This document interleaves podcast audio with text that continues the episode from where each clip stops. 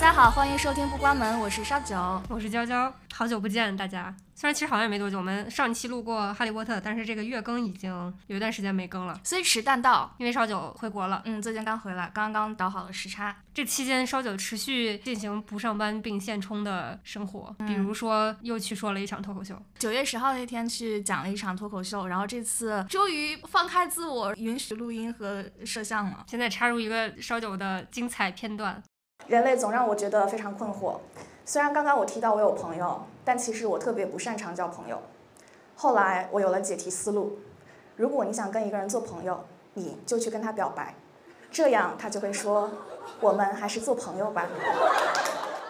那娇娇，你这个月干啥了？感觉我啥也没干，沉迷上班。我感觉就是时不时有旅行计划的时候。会感觉非常累，说我要这个躺在家里啥也不干休息，嗯，然后但实际躺了发现好像也还是很累，也没休息到，对。不过这个月我女朋友她妈从国内来了，然后我们就是在拍大腿思考要去哪玩，就是首先要跟国内的场景不一样，就中国不大容易看到的，然后又不能太 physically intense 的那种感觉，不大适合就是长辈。后来就敲定了去了黄石，然后这次黄石有做足攻略，玩的还挺好的。可以把我的黄石游记攻略插在这个节目 详情里。对我有看交的那个照片，发现跟我去的黄石不是一个黄石。我当时就是没有做什么攻略，就是基本上前一天晚上随便这个什么做一个屁人，就随便看一看，然后做一个粗略的计划，然后到最后也没有在最好的光线，没有在最好的时间去，最后看了看了个寂寞，就觉得哦，只是有一个蓝色的、绿色的池子，别的啥也没看见，就觉得黄石怎么这么的令人失望。然后，大家看骄傲的照片，就觉得哦，好像好像还是值得很很值得去看的。我感觉确实需要查，因为特别有名的那些景点，你直接去它的景点那儿也不一定能看到最好的视角。就比如说大棱镜，你去大棱镜的地图上写着大棱镜那个地方进去，你就只能看见它一个侧面。然后，因为它的本身的特点是它是一个非常非常大的池子，所以人在站在地面上根本看不到全貌。我爬上去了，嗯，但是我就是早上，那时候是雾，是吗？根本就看不到那个阳光反射的。那我们是提前做了功课，他说中午雾比较少，我们中午去了。嗯，但是确实非常晒。我记得那个大棱镜，我是第二次去。其实第一次我是下午去，然后那时候人巨多，我车都没进去，我就进去绕了一圈，赶紧出来了，就是绕了个寂寞。第二天去早早上去又是雾很大，总之就没有看到它最好看的时候。嗯，大棱镜我也分别去了两次，这次是第二次，然后之前也去过一次，就当时也感觉一般，但是就也没爬到上面去看。嗯。然后反而我觉得大提顿我是个人更喜欢一点，那个地方就没有做什么攻略，就觉得很好看，什么时候去都很好看。嗯，大提顿我反而是我第一次去的时候觉得是很好看，比黄石好看。然后第二次可能因为黄石的最好看的基本上都看到，然后大提顿又不是当季，因为大提顿感觉夏天去有一些水上运动啊，你可以在湖里近距离沉浸式的看山什么的，可能感觉更好一点。这次就是集中专门去看，然后它也过季了，水上的那些活动也都关了，就在旁边看看，看了好多个就是那种关于山的。Overlook 感觉都已经审美疲劳了，所以就觉得这次大金盾反而一般。所以结论就是去黄石最好找一个这人朋友拉你去，然后能做充分的攻略，拿最大限度的个体会黄石的美。然后它旺季是夏天嘛，但是缺点就是人非常非常多，你就挤进不一定能看到最好的。也就是有些人不喜欢旅游景点人太多，比如说我，我我人一多我就烦躁。我也是。对，然后这次刚好是反季，热门景点人还都挺少的，车也基本上能停到停车场里，觉得还挺值的。上次不知道看了个啥的那个 Norris Geyser Basin，我这次。去就是因为人比较少，然后你就整个人沉浸的在里面，感觉体验这个战火硝烟的那种感觉，还体验挺好的。但另外一个就是它叫猛犸象，然后就那个白色的，对对对，是那个是我上次去，它里面池子里是有水的，就感感觉特别像游戏九张羊皮纸的那个场景，就特别奇幻，特别梦幻。去那个是我上次最喜欢的。然后这次去它可能季节不对，水干了，就就反而觉得非常一般。我看的时候也是水干的时候，但是我觉得整体而言，只有那一个长毛象那一个是我觉得可能旺季去会更好看。其他景点都是由于人少，我觉得体验反而更好，所以我可能会推荐大家在这种晚秋的反季去一下黄石。然后我们去的时候也没有特别冷，嗯，说这样也拍照不太容易拍进去人？对对对，嗯，好，这就是我们现充的九月十月。那我们进入这个月的书影游环节。啊，本月我看了很多的电影，还看了一点电视剧，但是书和游戏是一点儿也没有动。啊，本月我我我相反，电影没怎么看，电视剧没看太多，但是书看了一些，然后游戏也玩了一些吧，算是。嗯，那我们就从电影开始吧。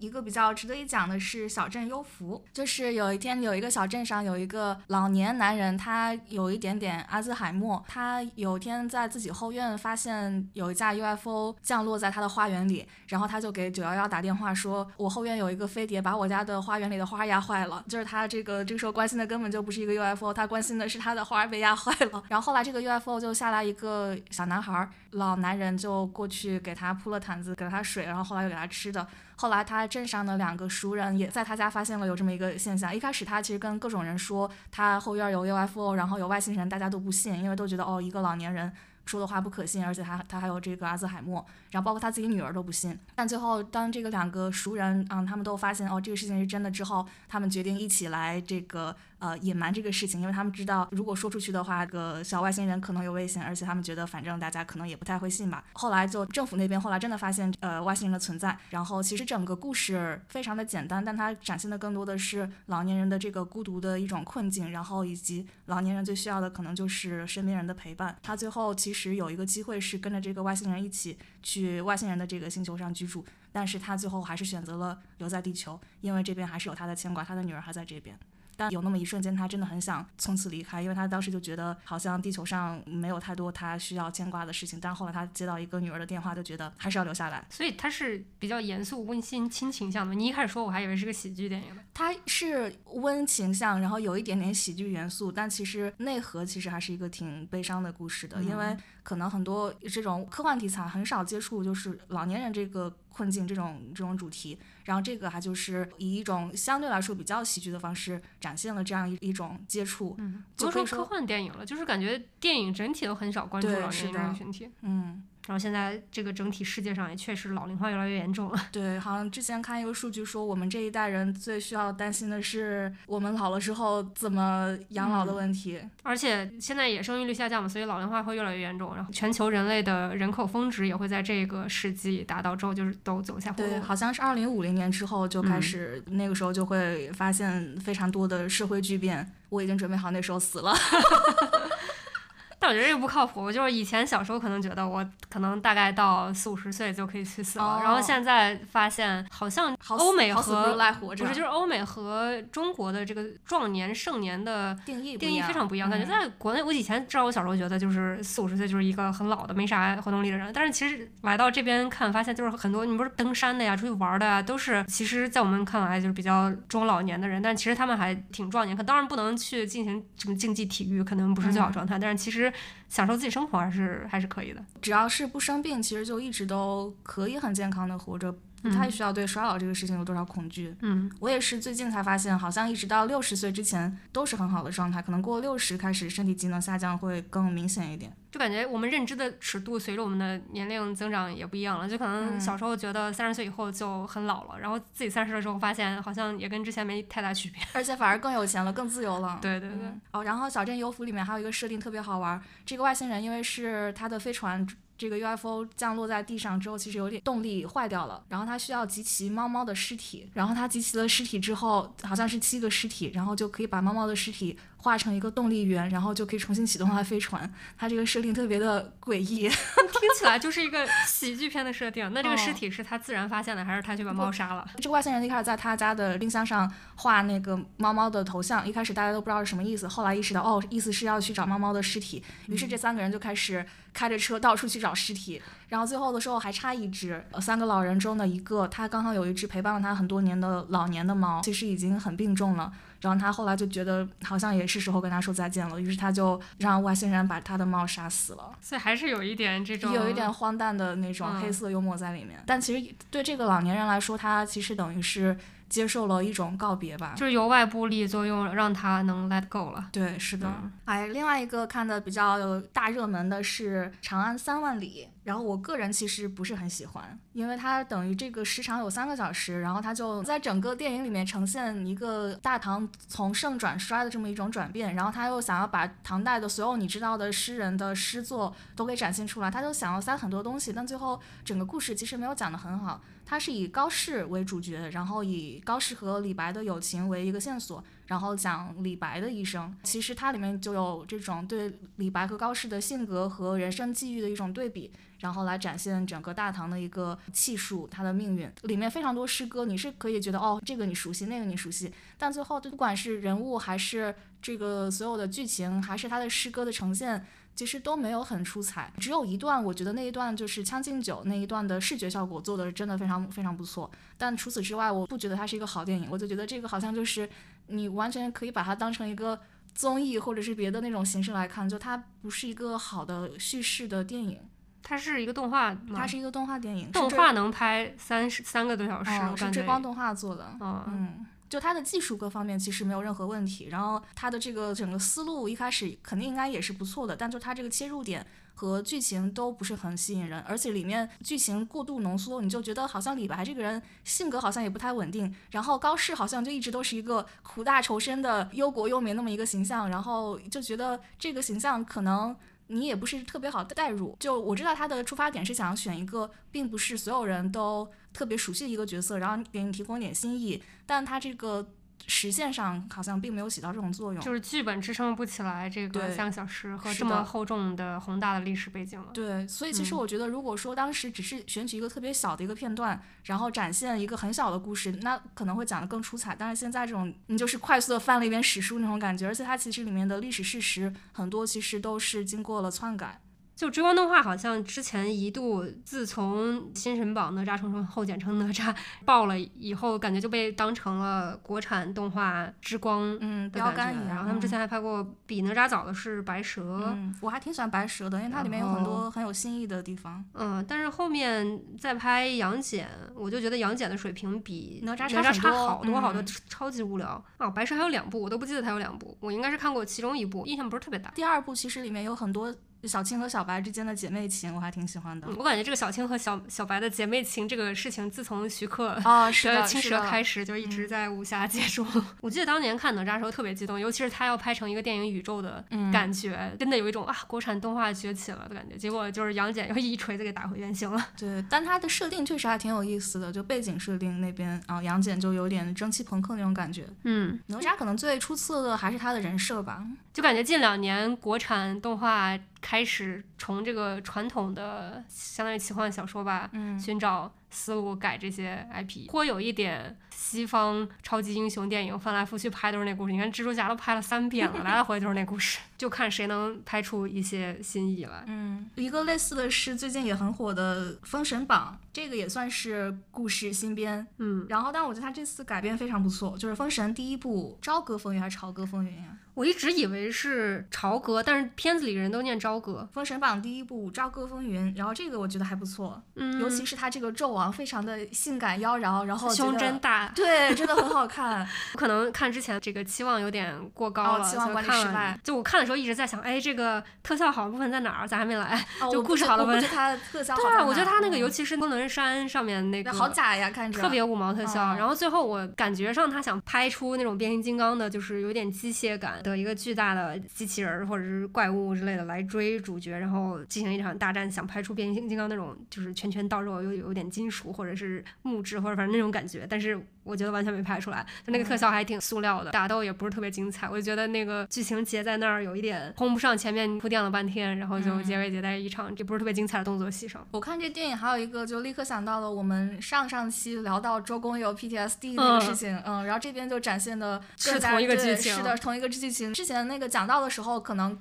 感触还没有那么那么大，但这一看电影，然后想到之前这个，就是纣王把周文王姬昌的大儿子伯邑考杀掉，然后给姬昌吃他儿子的肉，就骗他吃这个肉。对。然后在剧情里面展现的就看着更让人难受，尤其是那个演员，我还蛮喜欢的，他把伯邑考那种感觉给演了出来，我就觉得天呀，这个周文王这个经历实在是太让人唏嘘了。对，我觉得电影里面这种改编也挺合理的，因为他没有那么多的时间和宏大背景来介绍商朝这个人际的整体宗教，就是他整体就是这样一个设定，不是空穴来风，就是突然想出来一个这个办法，所以他就写成了是纣王的个人行为，然后是骗姬昌。吃下去，但实际上历史中可能是他们就是告诉你你必须吃。嗯有提一点，就是我们之前聊的那个简章中提到了商朝的这个比较血腥的人祭人生宗教，就是拿人去祭祀。然后他其中有一句台词提到了把你当人生，嗯但是没有特别去琢磨这个。我觉得一是要过审，二是也确实没有篇幅来搞这么大的设定。嗯虽然说它是一个奇幻吧，但是让我一个就是半吊子历史爱好者特别觉得出戏别出戏的，就是它的那个科技树实在是太乱了。就是商朝哎，它是一个就是在秦朝这个秦朝有马拉战车，这已经是继冠整个战国的就是非常先进科技。我靠，你那个商朝来搞那么大那么高的城墙，还有投石车，然后马拉战车，然后单兵骑兵到处都是，这个看着太别扭了。他可能就为了画面好看，就忽略一些史实吧。对对对，虽然它本来就是个奇幻电影，也没啥嗯可讲史实的，但是就是我觉得你还是要把商朝那种比较远古的，嗯因为你更远古了才能高模起来。我感觉 像那个导演沃尔善，他就拍惯了大唐时代的这种科技树，感感觉我感觉在中国古代奇幻或者是大家的脑海里，整个中国古代的科整个科技树就没有进展过，就从远古到清朝一直是同一个科技水平。你细想一下，觉得非常不可能该。是宋代、唐宋那一阵子开始，对对对然后尤其清代，其实技艺已经很高超对，其实改嗯改变的非常多，但是我感觉可能大家古装剧看多了，都差不多那一个样子，然后就没有细想这个东西。但是其实你看，像西方的奇幻就会差比较多，比如说《勇敢心》里面那个英国那种就是嗯原始人的感觉，哦然后你中世纪的他们就是那样的，然后你再嗯往后一点就自然就有炮啊什么的，嗯可能是一是也有社会形态的变化，什么从奴隶制到封建制啊，再到后面工业革命之类的。但是中国感觉就一直是封建制，大家就觉得啊都是穿古装的，都是骑马，都是有城墙打仗的。然后，但是就是实在你放在商朝这个环境下，就是那么远古的时代下拍出来，跟大唐一样特别的别扭。我觉得这是不是导演需要进行一些进修？他们还都穿的是重甲，那个时候金属哦有多稀罕。就是你商朝在历史上为啥那么有名，就是它青铜器特别发展，人家那是嗯青铜是做礼器的，我靠，你身上一个全穿的是金属重甲，我实在太别扭了。稍微有点历史常识就觉得特别别扭。当然就是看的时候不断地告诫自己，这是一个奇幻片儿，不要管这些。然后我觉得他强行加的那个姜子牙三人组的搞笑戏码真的特别没必要。对，一点不搞笑，好尬呀！对，就特别尬，而嗯且把整个正片本来还有点恢宏感的这个奇嗯幻设定显得格格不入，然后对氛那个节奏给打乱了。而且它里面这很奇怪的一点是要这个什么封神榜天下共主，就要去寻找这么一个人，找了说这个人不合适，不找了不就是了吗？这个还要强行的那不是天劫要来了吗？他就必须要找，不然就就就这个设 定好像好像跟主线也没有太大的关系。我不知道原作就是《封神榜》的原作是没看过啥样的，反正就感觉把那个姜子牙这个人搞成了一个丑角，就是没嗯脑子，然后就为了搞笑。我觉得他可能就是也要借鉴这种漫威偶尔插科打诨一下的，嗯想加点笑料进去，加的形式我觉得非常不好。就是你把一个特别关键的、应该很智慧的人物嗯和他这整个危机最主要的原因，整个给 ridiculify 了。就或者也可能他想要做一点创新，但他选这么一个切入点，反而会嗯觉得可能因为这个步子迈的太大了，大部分人还是接受不了这样一个姜子牙的形象的。主要是你塑造好也就算了，他就特别格格不入，就没必要。嗯其他人都特别正经的，就是家仇国 恨的，然后他一个人在那搞笑。嗯，他还有一个战力特别不平衡，因为这个确实也是比较难的一个地方。因为其实《封神榜》后面正片打起来就变成一个非常高模，就是神仙打架了。然后前面这个感觉还有点就是先开始就是人和人之间人和的人之间的，然后他要怎么切入？就是你姜子牙一下带了哪吒和杨戬两个天神下来了，一到正经打仗，这俩人就必须去送货，否则不然的话战力没法平衡，就是打不起来。你说你去护送一个东西回去，需要两人都去吗？你留下一个人，殷郊也不会被看头吗？可能哪吒或者杨戬不认路。对，反正就非常搞笑，就整个不是特别 make sense，就一有事儿就走，就有一点像那种复仇者联盟的个人英雄哦单个电影，就是你其他人都去哪儿了，来这么大的危机，没人来帮你。不过我还挺期待后面雷震子的戏份呢。我觉得雷震子的特效也做的特别哦 好丑啊好丑啊，就是那种五毛特效，就放在动画片儿里都觉得嗯有点出戏。然后这个还是一个真人电影，但我觉得它好的一点是它的几个主要人物，比如说纣王、姬发跟殷郊，都都。确实是有自己的成长曲线的，就是他们的动机啊，不是特别脸谱化的，好人就是好人，坏人就是坏人，然后是能看出他们的变化和在其中的立场的，所以这点觉得还作为一个商业奇幻片来说还不错。尤其是纣王，嗯，我好像就喜欢这种坏的有理有据的主角。那其实一开始他也是一个正面形象对，出现的。嗯，然后我特别喜欢他这个改编，就是纣王不是因为被狐妖蛊惑对，是他才自，己去利用了狐妖，对对对，也不是利用狐妖，就狐妖确实是嗯，报恩的那种心态。对嗯，这个里面妲己可能算是一个正面角色，她就是一心想要帮纣王而已，嗯是纣王自己内心的黑暗导致了这些嗯悲剧发生。不过我觉得他的人物虽然转型塑造的不错，但是观众的视角和主角的视角有点脱节。其实本来可以让你没有意识到他是商纣王这个角色，然后一一开始跟着姬发跟殷郊开始相信他是一个好人，包括后面搞那么大周章要诱使他给他证明看妲己是不是狐妖，但是这个时候观众其实已经看了前面他为了姬昌吃自己儿子对那段，就已经非常明确，他就是一个大魔王，嗯是一个坏人，你不需要再搞这么大阵仗来揭秘什么，这样就觉得那个姬发和殷郊那个主角特别傻。我觉得其实可以把观众的视角嗯和主角反视角合一一下，不用那么早就告诉谜底。嗯，而且他一开始片头确实也是这么做的，就是一来就说他是一个大英雄，你的视角也是跟着他来的。这方面做的特别好的是之前有一做的《刺客信条》，就是先开始你扮演一个人物，主角你肯定默认他是兄弟会、刺客兄弟会的嘛，然后结果演到一半儿突然来个大反转，然后他加入了圣殿骑士，然后你才发现哦，原来我前半部扮演的是一个反派，然后就给人一种情感冲击。我觉得那做的剧情就很好，感觉这个封神一开始有点想拍成这个样子，但是后来可能战线拖太长，没有剧本写的那么精妙吧。不过游戏里面换这个操作的主角还是一个蛮常见的操作。嗯，其实电影里你也是有能带入跟着视角看的嗯，主角嘛，比如说封神，你就明显是要么就是殷郊，要么姬发，因为一开始就是他们在旁白说这个他爹是个大英雄。那我觉得妲己跟姜王后的那一段泡澡缸子里的对手戏好看哦。感觉是像素级致敬导演自己的画画皮对，嗯当年就是周迅跟赵薇演那段，我也特别喜欢看。啊，而且我觉得妲己和姜文后的演员都选的不错，一个特别正直的女的的嗯角色，跟一个就是有一些妖媚的，对，但但是又又有点傻白甜的，嗯嗯，所以就是如果看了《封神》，对这个故事背景比较感兴趣的朋友，可以去读一下简商。然后我们几期节目之前也有细聊过这本书。那再聊一个大热门嘛，前不久很热的《奥本海默》，这个我最后还是去电影院看了这个片子，不过是在国内看的是原声配音中文字幕，就很久没有在电影院看这种形式了，因为最近几年都是在美国这边看没有中文字幕的电影。这个片子我最后觉得也就一般，就虽然它的特效，尤其是那个做测试的时候那种特效是很震撼的，但整个故事啊，我也没有觉得特别有意思。你注意你的用词，你用特效，诺诺兰可要不高兴了。就是给观众朋友们介绍一下这个背景，就诺兰一直鼓吹自己这个是零特效，然后全是实拍，但实际上他只是说零 CG，就不是电脑特效，实际上用到特效还是很多的。然后他为了卖点是零特效，所以把很多特效公司团队工作人员的名字从那个幕后工作人员字幕里给去掉了，然后引发了挺大争议的。就不承认人家的工作成果，对嗯我虽然没有看这部电影，但是我听了很多喷他的评论。嗯，所以我我觉得不太有必要去看，就可那个其实三个多小时确实没啥耐心，我觉得嗯。是的。看这样一部很可能是没有嗯那么喜欢的片子。不过当然看到里面有伯克利的取景，而且还有这个劳伦斯的时候，还是有点激动的。劳伦斯是啥？劳伦斯就是后来的美国国家实验室的，是劳伦斯伯克利国家实验室，就是以劳伦斯这个命名的，就是在电影里面有拍他去安装那个回旋加速器，有那么一幕，也是科学界一个比较厉害的人物。伯克利国家实验室还有他隔壁的，也就是奥本海默他后来建的这个洛斯阿拉莫斯国家实验室。就美国国家实验室有非常多的分支，劳伦斯伯克利国家实验室以及在这个片子里呈现的奥本海默主持建立的洛斯阿拉莫斯国家实验室，这两个就是属于国家实验室的。所以在这个里面看到这些熟悉的名字和场景，还是有点激动的，因为我之前在那边待过一阵子。虽然烧酒在我们的节目里只聊什么二次元、什么磕 CP 啊，但是烧酒其实是这个学术界出身的。不不不用聊这个内容，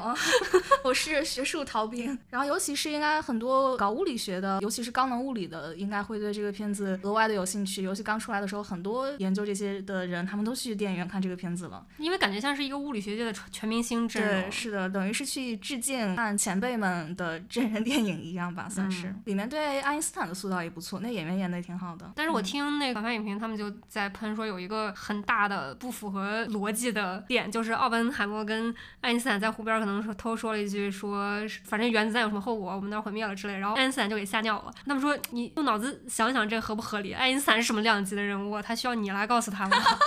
围绕那个喷了半天，就说你为了衬托这个事情的震撼，也不用专门拉一个这么高段位的人来。所以如果你是搞物理学的，还没看过这个电影，可以去膜拜一下大佬们。但是如果你只是普通的电影爱好者，这个片子就不用看了。我感觉我不能算是诺兰粉或者黑，感觉他早年的片子还是有有一些比较喜欢的，但是近年的，比如说像《信条》出来之后，反正它比较短，反出来之后再补一下。像这个《奥本海默》一下来三个多小时，我补都没兴趣补的感觉。这个可以等资源出了以后二倍速看，然后在那个特效画面那一部分再回归原速，其他地方可以二倍速过去。哦，然后我这次回国飞机上还看了《名侦探柯南》的新一部的剧场版，因为我坐的是日本航空公司的飞机，所以他们就早早就有了资源，因为现在应该国内还没有上映吧，或者说才刚刚出。因为一般来说柯南剧场版都是日本那边四月份左右上映，然后国内是十月份左右出 DVD 才有的资源。然后我这次等于是就是在飞机上提前看到了今年的这部是《名侦探柯南：黑铁的余影》，我觉得这一部比前几年的都好看。重点好看的其实是因为里面没有什么悬疑的要素，主要是在进行一些动作戏以及感情戏，我就觉得很好。我觉得柯南粉其实就只是爱看这个而已，尤其在最后的时候，柯南粉不是喜欢看侦探要素呀？我以为柯南粉就是喜欢侦探要素。柯南粉看剧场版其实已经知道他悬疑侦探的部分太烂了，现在就是连续好几年的这种都特别烂，烂到。烂到你已经对他失去了失去了信心，所以现在大家看的就是重点看一看自己喜欢的角色出现，然后磕一磕 CP 之类的。反正我是这样子的。然后这一部在最后的时候，小兰和爱接吻了，我就觉得啊，我有磕到。我觉得我本来对这个电影的评分可能只有三星，然后最后这一幕一吻加星，对，一吻加一星。虽然他这个给的这种吻的方式，嗯，不是那种直给型的，一个动画的还是柯南的，至少我很难想象能怎么只给。一开始是在水下的时候，柯南救了哀，然后给他渡气，等于是亲了哀。然后灰原哀回到陆地上之后，小兰过来查看他的情况，这个时候哀就立刻抱住了小兰的脖子，然后亲了她一下。小哀的这。个出发点是想要把这个吻还给小兰，因为是柯南给的爱的这个吻。但其实我不管，我不管这些，我只看到了，我只看到了爱和小兰亲了这个复杂的 CP 关系。好的，嗯，所以其实还挺推荐大家看的，反正我磕的很开心。那我来说一部我看的有 CP 的，没有 CP。你没有发现规律就是我不磕 CP。好的。我看的这个是 Netflix 的，这算是电影吗？还是短片？因为它是那个 Wes Anderson 拍的，也算是一个比较有名的导演，但是片长只有四十多分钟。哎，那你看了《小行星城》吗？没有，也是他。你是不喜欢他？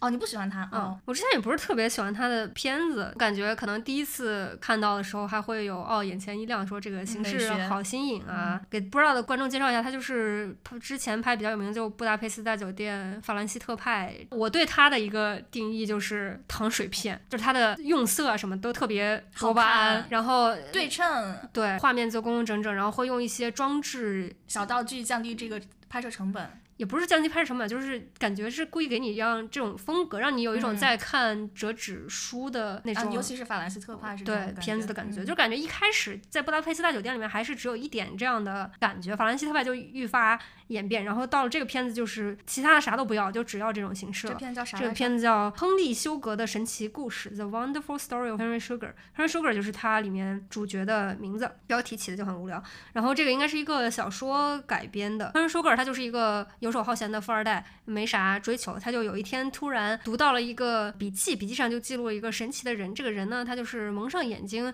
也能看见东西。然后夜魔侠。对他为了证明这一点，他就会去各大城市，让医生给他做一个这样装置，比如说拿绷带把头包紧，然后再填充上各种东西，确保他确实眼睛是看不见的。然后就会表演一些只有看见了这些东西才能做的那种感觉。他就很好奇这个是什么。呃，先开始读到那个笔记是那个医生的，那医生就想要去追查，结果后来这个人就莫名其妙的死了，就。也不是意外死亡，反正就是给你一个，就是没法从他身上继续追查。反正就后来就是千回百转，最后说追到是一个什么瑜伽大师，他就说在森林里打坐，然后就是你专注在一件事情上足够久，练习这个专注，你就能获得这个感知的效果。反正就是层层递进，故事套故事。后来就来到这个 Henry Sugar 这个富二代手里，他就突然想到啊，那这样的话我就可以在赌场上作弊了，是看到牌了。然后他就苦心修炼这个东西，可能修炼了多少多少年，然后就练成了这个绝技。他就开始去赢钱，钱可以获取的毫不费力，等于是开了一个 bug 级的作弊器。你玩这个游戏当然也就没有意思了。所以他就开始发钱做慈善，然后建了一个公司，有一些专门的他的助手来帮他换身份啊，在世界各地一直赚钱，然后就再捐匿名捐献给各种什么孤儿院之类的，就是这样的故事，就是一个比较猎奇的都市奇谈的故事。但这结结尾很好哎，但是反正他就感觉他故事不是为了讲这故事，而只是为了找一个故事作为借口来表现他这个画面表现的形式。其实本质上跟破儿是一样的，就是你故意找个剧情，然后为了要表现形式。我觉得他的粉丝可能会觉得看的比较过瘾，因为其实之前法兰西特派我就觉得三个长故事有点看人审美疲劳，就是特特别长，就怎么还不完？尤其是我还不喜欢那个甜茶哦。对，然后就看就觉得特别如坐针毡，然后这个因为只有四十分钟嘛，比较短，所以觉得也还行，就看了一个清水小故事，但是反正就感觉不痛不痒的，也没有特别深刻的印象。那既然说到这个，我还刚好看了《小行星城》，也是韦斯安德森导演编剧的一个作品。其实我觉得一般，它其实跟那个奥本海默有一点类似的场景，也是到了一个荒漠一样的地方，然后做一些科学实验。整体这个设定上是有相似的地方的，然后整个场景和这个剧情，我觉得也没有什么特别让我觉得很特别的。就等于是上一部那个法兰西特派，感觉它就像是给杂志的情书一样，就因为它是表达对这个杂志的喜爱。然后这一部有点像是给话剧的情书，就它里面用了很多这种话剧的形式，然后用了非常豪华的卡司，然后演这些话剧，所以就感觉其实更多的是导演本人的私货呈现，其实对这个剧情啊什么的没有特别多的出彩的地方。就感觉其实跟我刚才说的那个形式也挺像，它就也有点像话剧，就是都都是实景道具来表。现嘛，不过这两部片子离的时间还蛮近的，因为我看的那个就是上个月刚出的嘛，然后这个小星辰我看是前几个月刚也是前几个月刚出的，它这么短时间内搞了这么多部出来。那刚刚说到你是在 Netflix 上面看的这个短片，然后我这边也在 Netflix 上看了一部惊悚片，叫《无处逢生》，就是讲的女主在一个集装箱里面，然后她漂流在大海上，然后最后在海上逃生的这么一个故事。听着其实好像不是很刺激，但是内容其实挺刺激的。嗯，这个设定是在未来的西班牙，女主和她的丈夫两个人是为了躲避当时的政府的一个政策。当时政府政策就是因为那个时候资源短缺，所以他们开始屠杀妇女和儿童。这个时候女主其实怀孕了，那个已经快要生产了。让他们知道在这个国家里面已经无法生存下去，他们就决定逃难，逃到遥远的爱尔兰去。所以他们就需要坐船逃到那边去。但是在这个逃难的过程中，女主和她的丈夫被迫分开了。后来女主在她这个集装箱里面。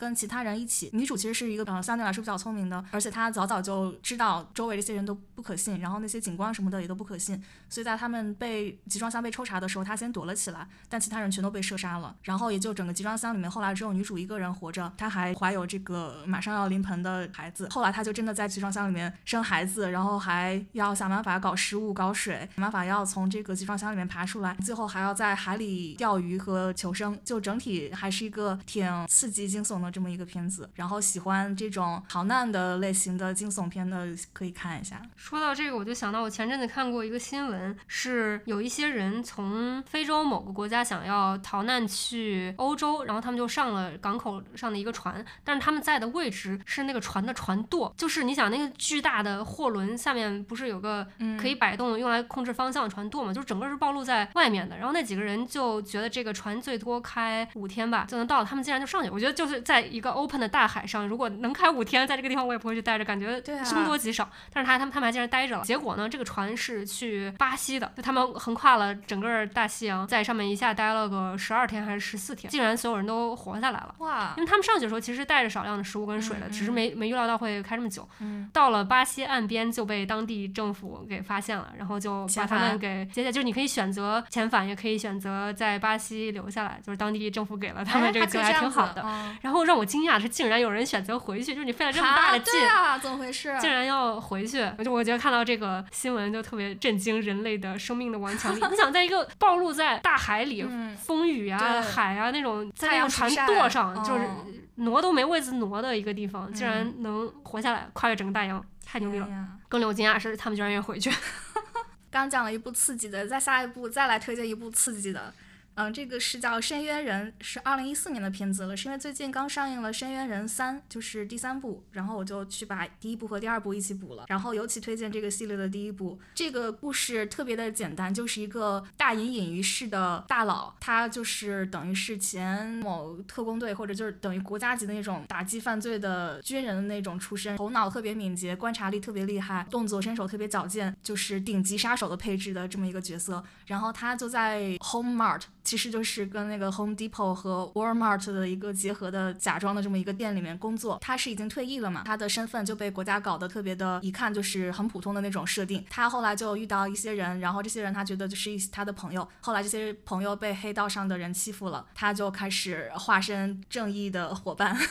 然后去打击打击犯罪。然后这个好看的点在于他在第一部里面就是在这个 Home Mart，就是一个卖那种家居用品和装修用具，嗯，各种五金配件的这么一个地方。然后他在里面利用各种工具，然后来打击黑帮这些人。比如说，他可以用锤子就直接出来，还有电钻什么这种随手抄起来就可以改装成武器的一些东西，都尊称他为五金侠。这个是弹幕和评论里面大家给他取的这个外号。就他的那个动作真的是，就是几秒之内他。只要一估计，他就知道哦，几秒之内就可以把这些人放倒，然后特别的没有一丝多余的动作，他这个动作片就特别爽，听上去非常像是杰森斯坦森演的。他是谁演的？这个是丹尼尔华盛顿。然后大家就很有一些评论特别好笑，说你你如果是黑道上的人，你千万不能惹这几个人，一个是基努里维斯的狗，一个是丹泽尔华盛顿的朋友，还有一个是连姆尼森的女儿。呃，刚刚提到这几部就是分别是 John Wick、飓风营救以及深渊人。然后我觉得这些系列的。其实都挺好看的，不过每一个好像都是系列的第一部最好看。说到这种。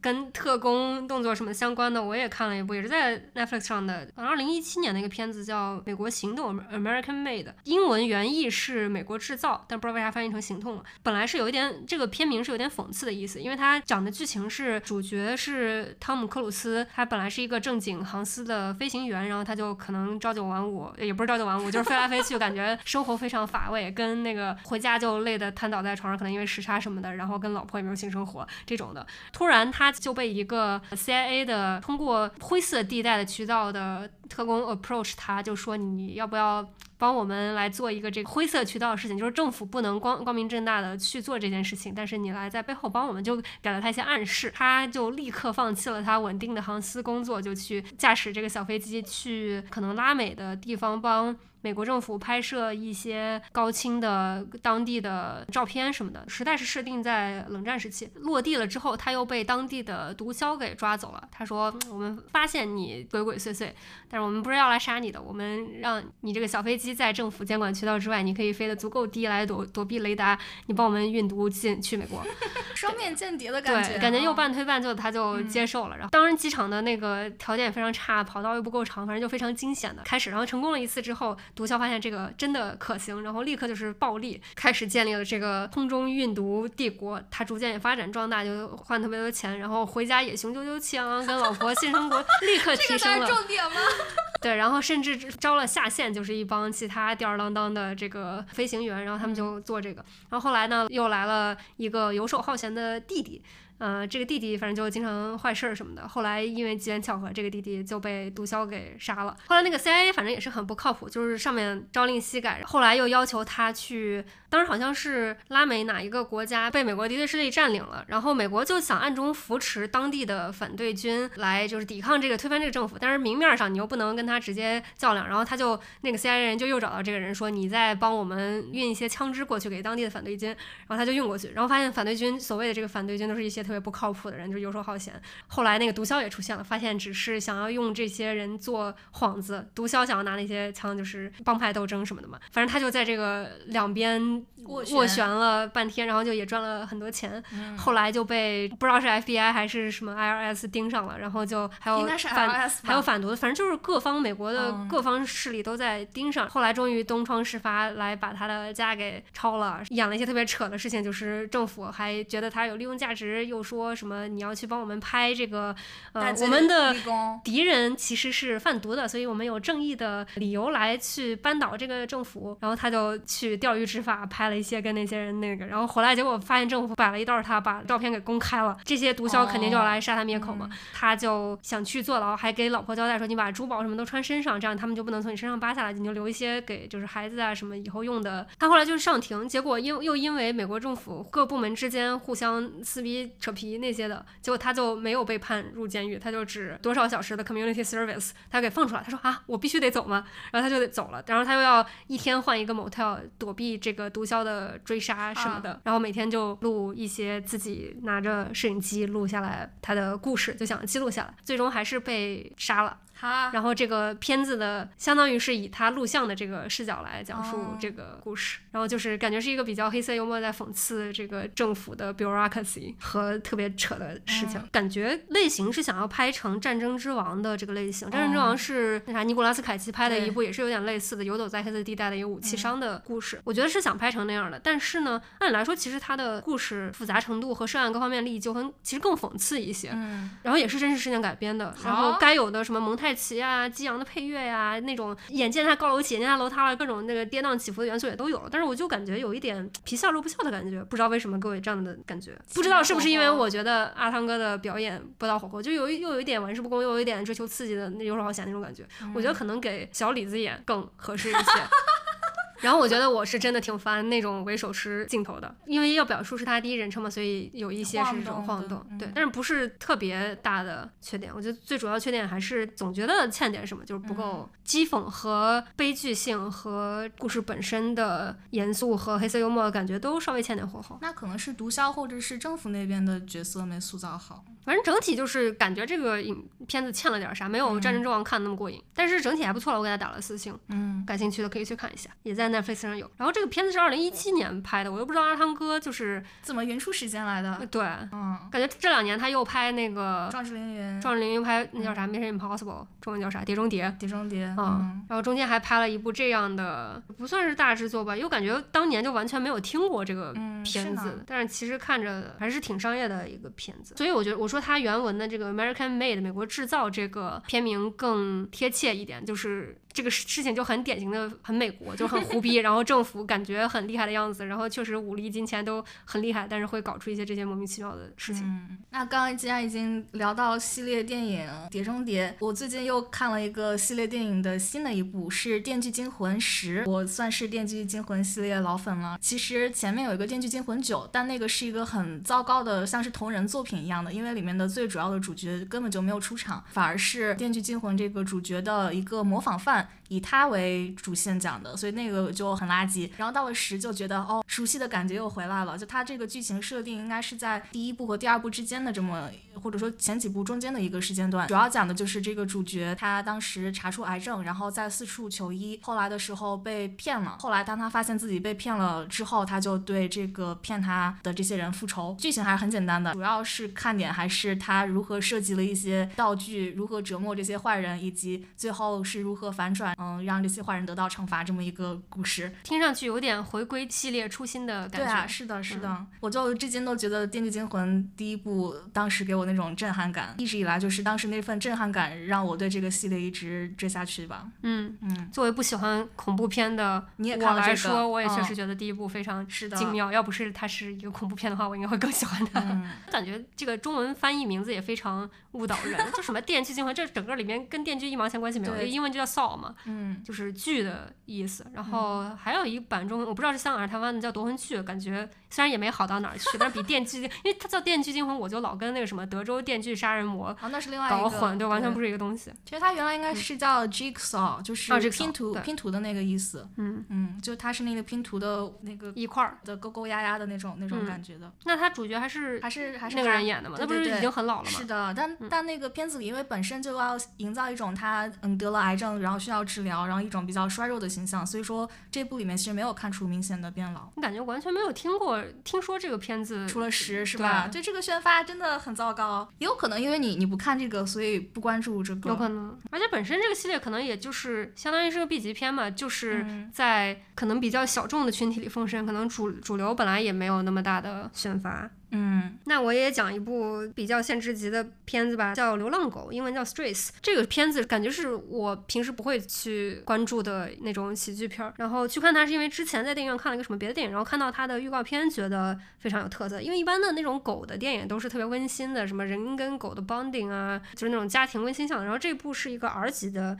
儿级这怎么儿级？对，就是一反狗偏温情套路，屎尿屁屌啊是有，R 级狗狗狗喜剧。然后他一开始的像泰迪熊的那个比那个更儿级，而且的多，对，更屎尿屁的多。因为他的一开始预告片里的设定就是那个主人其实就是一个混蛋，然后他对这个狗非常差，一直虐待它，然后一直想把它扔了，然后也开车把它扔出去。但是这个狗一直觉得主人是在跟它玩游戏，主人特别爱它之类的。就预告片里就演到它最后一次被扔得很远，然后遇到城市里的其他流浪狗，其他流浪狗听了描述之后就说你这个主人是一个混蛋，他就是他不爱你什么什么的。那个狗主角这个狗还是很难以相信，然后后来就终于可能相信了吧，就跟其他狗说我要回去 bite his dick off。把它的鸡鸡咬下来。对对，这狗就气愤，跟其他狗说：“我要我要回去把这个主人的鸡鸡咬下来。”他们就踏上了一个就是寻回家，然后要报复这个烂主人的剧情。然后预告片就截到这样，就你觉得还挺有新意的，所以是一群狗都回去把它们的主人，对对他们哦、就是踏上了这个伟大的复仇之旅复仇之旅。但是其实正片还挺无聊的，我觉得就是好看好笑的段子全都剪在预告片里了。嗯 它里面有特别多的那种你可以想象的屎尿屁段子嘛，但是笑点我觉得挺不密集的，三星左右的一个片子吧。我觉得最大一个亮点就是它的主题，就是真的已经厌烦了那么多的人狗狗温情狗片，嗯什么狗的使命就是嗯对主人的忠诚什么的，还挺无聊的。其实还有一亮点就是他最后真的咬主人放的背景音乐是 Miley Cyrus 的 Wrecking Ball。哪一首？我们把 I 这 came 首 in like a wrecking ball，就还有一点点爽到，但是嗯整体感觉挺无聊的。可以看一下预告片，然后记得听过这个播客，不要被预告片骗了。那既然说到了狗狗，我这边看了一个电影，里面也有狗。这个片子叫做《坠楼死亡的剖析》，这个名字听起来好像是一个悬疑惊悚片，但其实它是一个用像一种纪录片或者说访谈那种形式拍的一个有一点点悬疑向的，但更多反映的是家庭生活、婚姻生活的这么一个片子。它的剧情就是女主、男主和他们的孩子还有一条狗一起生活在一个偏远的地方。这对夫妻他俩都是从事写作的，然后男主后来有一天突然坠了楼，然后当时女主、孩子、狗都不在家，后来是狗先发现了这个尸体，然后这个孩子后来跟过去，这个孩子是失明的，嗯，是因为之前他小时候一场车祸，然后后来这个妈妈过来了，然后后来他们就发现哦他坠楼，后来打了报警电话、求助电话，但所有人都在怀疑是这个妈妈杀了这个爸爸，所以就把他告上了法庭。然后后来的时候，就是在整个庭审过程中呈现他们夫妻生活的切片，他们生活的这种侧面，最后是靠小男孩的一些他的一些判断和证词来来判断自己的这个母亲到底是不是有罪。就整体其实是一个很很精彩的一种法庭戏上面的对抗，它在里面就让你觉得没有任何人的婚姻生活或者说任何一个人的日常生活是经得起这样的审视的。尤其是这两个人都是作家，他们经常在这个庭审过程中，其实你能经常看到一些哪些是真实，哪些是虚构，以及每一个人对一个事情的解读有多么的不一样。然后这些其实，在你不知道真相的时候，你构建的每一种真实，其实都只是你个人的解读而已。就其实还有一些这些更形而上的那种层面的一些讨论。电影就就是围绕这个主题坠楼死亡的剖析。整体来说，庭审戏非常好看，尤其是在一个有视力障碍的这么一个儿子，他如何判断真相，然后如何拼凑真相，这个过程也很好看。再就是对他们婚姻的过程中的这些讨论和一些证据，有点让人想到婚姻生活的那部片子那场比较有名的争吵。这里面也有一个争吵，法国的片子。讲到这个，我想到有一个特别有名的楼梯杀妻案，也是一个悬案。哦，那个我本来想看，一直还没看呢。你看了？他有好多部纪录片，可能哦是真的太有名了。我看了其中一部 Netflix 拍的纪录片，嗯看到后半部分才发现那个纪录片是那个男的，就是嫌疑人自己出资拍的。然后，后到后面的感觉倾向性就比较强，但即便嗯如此，我都看了他自己拍的片子，我还是觉得有可能是他杀的。天呀！也有不同的电视台也拍过这个纪录片儿，反正就是网络一大悬案的感觉。嗯，那刚刚那个片子其实到最后其实有暗示你这个妻子是不是杀害丈夫的凶手，但是在看的过程中你要猜是不是。你这个片子是个虚构的吗？其实，对对对，是的，就有一个比较决定的定论，就是你想怎么写都可以。是的，是的，那我刚才说的那个纪录片，就是它是一个真实发生的，哦然后也确实没办法从一个上帝视角嗯，判断真相是什么。那既然聊到了婚姻关系，我这个月看了之前我们提过的《The Ultimatum》最后通牒不结就分的第二季。我们之前提过，它特别火热的是它相当于外传，就《库尔的爱》，这个是第二季，就相当于是异性恋的正传。正传，我觉得就是由奢入俭难，就是看过《Queer Love》那一期，再回来看异性恋正传，觉得异性恋正传无聊到爆炸。就尤其是好几个人都特别不招待见。我觉得看第一季的时候没有这感觉，不知道是不是因为还没有看《Queer Love》，还是第一季的真的人稍微更靠谱一点。然后这个第二季就是有一对儿一开始。就发了个大疯，就退出了。看第一集的时候，我就觉得这女的好疯啊！剧本吗？还是真的要真人秀嘛？就是你说不清楚。哦他们不是这个真人秀的机制，就是你们一对原配来，然后有一个发出了，就是你们不结婚我们就分，先跟别人互相 date 三周，然后再换回来原配，然后再决定要不要分嘛。这个机制就是这样的。结果那个他们在一开始 date 的时候，一个男的，我在我看来就是在正常的跟另外一些女的聊天，因为你节目机制就是这样。结果他的对象那个女的就大发雷霆，就一直。就是骂对面女的那是 slut，他骂这个男的行为不检点，然后就他干嘛上这节目？对啊，就特别疯的骂了一顿，然后还冲出演播厅，然后还两个人反正就撕逼半天，我看的人如热子然，就是好难受啊，就是你好疯啊！第二天晚上他们回来要宣布各自的选择，就所有的队儿都宣布各自选谁嘛，然后这一对就没出现，然后主持人就说他们宣布退出了，因为那个女的怀孕了啊？对，其他做到的，可能来之前就怀孕了嘛，然后回去测了一下，对，其他人可能就见了他们之前疯疯了吧唧的反应，就觉得这可能是要么这女的骗他，要么他们两个一起。坑这个节目组，反正就这一对就退出。那你想，本来总共就五对，现在只剩下四对了。然后结果这四对就是互换了对象。我觉得他们退出的时候，编导组肯定特别绝望，说这个节目没法拍，就变真的就变成互换了。本来你五对，因为是个单数的，会增加一些变数嘛。反正我就觉得剧情不是特别精彩，也有些人看起来特别欠扁。比如说有一个相当于是 High School Sweetheart 里面那个男就是一直特别木，就没啥反应，情感上也不 available，结尾看起来就特别欠揍。还有另外一个人是一个 marketing 男，就特别 typical 的 marketing 男，然后问啥问题都是特别假大空那种 marketing jargon，就来回绕来绕去，就看人牙痒痒。我本来以为就是。换回原配之后，能有一点像第一季的那样聊比较深度的真实的 relationship problem，结果也全都是被那个 marketing 男传染了一样，全都是 marketing jargon，假大空话。看了后几集我就特别想快进。唯一一个比较可爱就是特别木的那个男的，他其实 into SM，他换回了原配之后，就有放出节目花絮，就是他跟他原配有各种什么捆绑啊、滴蜡啊 那种，还稍微有一点可爱。但是反正就是感觉这季的嘉宾都感觉活儿不在身上，拍节目的时候就感觉没有真情实感，不是特别好看。选角选的不太好。对。然后我觉得有一对退出，导致剩下几对变成互换了，也损害节目的这个灵活性和变数，所以整个节目就变得很无聊。嗯。然后我觉得，虽然它有 Queer Love 这一期显得比较 LGBT friendly，但是它本身把这个放成外传，然后这这个回来叫自己 Season Two 这一点本身就非常 sus，很异性恋中心。是呀。然后还拍这么烂，但毕竟它的受众确实是可婚传统家庭 价值观主体，所以拍成这个口水鸡这样，可能也是本身的预期吧。Queer Love 那期算是超出预期。对，嗯，那刚刚既然已经聊到了爱情和婚姻这个主题，这边我看了一个爱情片，叫《燃冬》，燃烧的燃，冬天的冬。主角呢有刘昊然、周冬雨和屈楚萧。那这电影是先选了角才起的名字吗？因为有刘昊然和周冬雨嘛？对啊。感觉好像是吧，而且觉得这个在写这个剧情，这些性格还都跟他们有点贴，所以很有可能是先确定了主演，再确定剧情。它的特别之处在于，虽然是一女两男，可能会设想哦一个三角恋的爱情故事，但其实它不是。七月安生 也是周冬雨演的，是不是？是的，是的。这个里面其实并不是传统的你能想象的三角恋的那种关系，他们三个人之间有一种特别说不清道不明那种情愫，你可能要好好分析，然后才能知道他们三个之间到底是怎样一种关系。我觉得这种叙事对于整个国内的这种影坛来说，其实是很新颖的。周冬雨这个角色是前花样滑冰运动员，然后她后来受伤了，没有办法继续滑冰了。现在在延吉，中国北方边境的这么一个小镇上，在这个地方做导游。刘昊然这个角色，他是在上海工作的一个像是从事金融方面的一个工程师啊，或者是这样的一个精英男的这么一个角色。但是他其实等于是从河南高考出去的，所以等于是一个小镇做题家，然后最后被迫成为卷狗，但他又不喜欢那种生活。然后他后来就患上了抑郁症，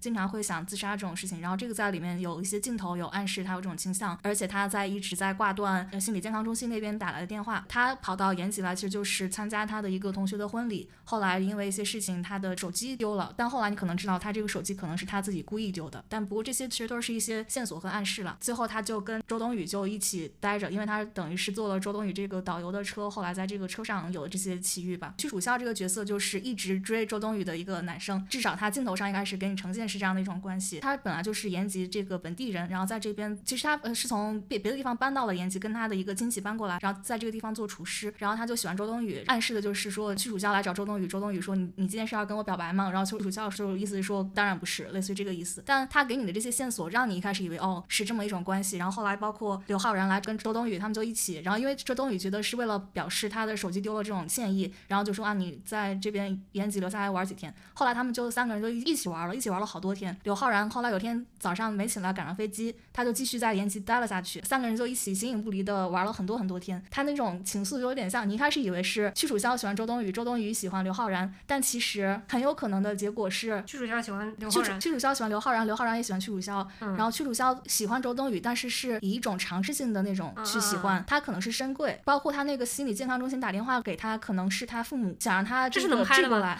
就是就是所有这些其实他都是导演给了一些暗示嘛，嗯。然后让你想象让你想象这些可能性，就到最嗯。后其实你也不知道是开放是是一种，它其实更多的是一种开放性的解读。但如果你用一种传统的三角恋的一些看法去看他，你就以为他就是一个这些人都在搞什么，你就会有这样的想法。所以我看到很多人给他打很低的分，我我猜测可能是是有这种这种可能性。但一旦你逃离出那种叙事，你去好好的看导演给你的所有的线索，你就会觉得哦，他还有其他的解读方式。比如说刘昊然到周冬雨家坐下之后，周冬雨点上烟说洗澡，刘昊然说啊，这个时候周冬雨躺在了刘昊然的腿上说喜欢男的，然后刘昊然又那个时候就又没有什么反应了，然后后来他们就去尝试就去搞嘛。你要想一般情况下，如果是一个钢铁钢铁直男这种情况下，还会被问你喜欢男的这种问题吗？然后以及他们后来在做的时候，做到了半截儿，他们停下来了。半夜这个时候，周冬雨睡在床上，然后刘昊然睡在沙发上。半夜的时候，周冬雨他们聊了几句天之后，周冬雨又问还想做吗？然后后来他们还他们还是又尝试了一下。后来的时候，周冬雨之前的在那个训练滑冰的的那个训练场的教练去世了，然后他的一个前队友过来给他送东西，教练留给他东西，那个是一个女的队员，跟他后来说了一说了一番，然后但是那个对话就特别的剑拔弩张，到最后他说了一句我很想你，对周冬雨说，然后你就想是不是这两人之间有点什么？就是整个电影给了你非常多的细节和对话和语言和眼神的这些暗示，给了你非常丰富的解读空间。如果你只是用传统的异性恋的这种观点去看，你可能会错过非常多的线索，而且觉得这个电影拍的特别的莫名其妙。但是如果说你逃离出了这种叙事，开始用一种更开放的对亲密关系的不同的定义的这种视角来看的话，你会发现有非常多的解读空间。然后整个电影让我觉得是看到一丝国产爱情片的一种希望的这种一条新的一条道路。然后我觉得导演在这方面做出了很大的创新。是不是有一点那种亲密关系平行宇宙的感觉？就是它是量子物理亲密宇宙。就是那种谁和谁之间都可以产生量子纠缠的感觉。是的，对嗯，最后整个故事等于是三个，不光是刘昊然可能有抑郁症，他们三个人可能都有不同程度的抑郁症。三个人最后等于是通过这次共同的旅行、共同的这种陪伴，看到了彼此的伤口，然后达到一种互相理解的状态，最后是一种共同疗愈的这么一个效果。最后是周冬雨回去滑冰然后屈楚萧决定离开这个小镇去打拼生活，刘昊然回到上海。但最后还有一个细节是，刘昊然这个角色，他把他的手表留给了周冬雨，但是带走了屈楚萧的大衣，里面就有一些这种暗示和。解读的空间，你会想屈楚萧最后是不是要去上海找这个刘昊然？是不是有这种可能？嗯，那我，想给屈楚萧唱一首歌，嗯，明明是三个人的电影，对啊，电影名字电影名字没有他的名字，是呢，好惨。好惨。然后我这个月还看了一个纪录片，是贝克汉姆，片名就叫贝克汉姆，Netflix 出的关于贝克汉姆纪录片。我本来看他评分挺高的，我平时也挺喜欢 Netflix 纪录片的，我觉得应该还会不错。我觉得可能至少是一个高于 Netflix 平均水准的纪录片，但我没想到这个作为一个纪录片会这么主观。我当时写短评就说，比我上次看到一个楼梯杀妻案嫌疑人自己出资拍的纪录片还主观。我觉得更像是一个贝克汉姆的自传，而不是一个比较客观的纪录片。一开始还挺好的，尤其是在拍他九八年世界杯的时候的挣扎，就是他当时是因为自己一时冲动犯了规，然后就红牌被罚下场了，导致那个英国队就没赢那场球，然后就被淘汰了。中间讲了很多他当时受到的，比如说网暴啊，大家都骂他是就一夜跌落神坛，本来是一个冉冉升起的新星，后来。来就全世界都在骂他，他成为英国最受讨厌的人。本来那段拍的还挺好的，但是后面就是愈发就是连我这种完全不看足球的人都能从前后逻辑跳跃里看出来有一些春秋笔法的感觉。嗯，就比如说中间有一个危机是讲贝克汉姆出轨，就是他先是转会去了另外一个国家，